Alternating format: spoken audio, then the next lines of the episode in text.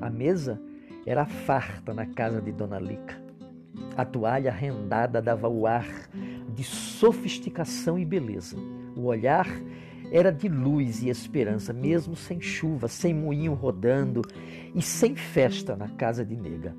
A farinha na mesa, o beiju, o cheiro da tapioca que saía lá da cozinha, o cuscuz marcando presença, como na festa de São João.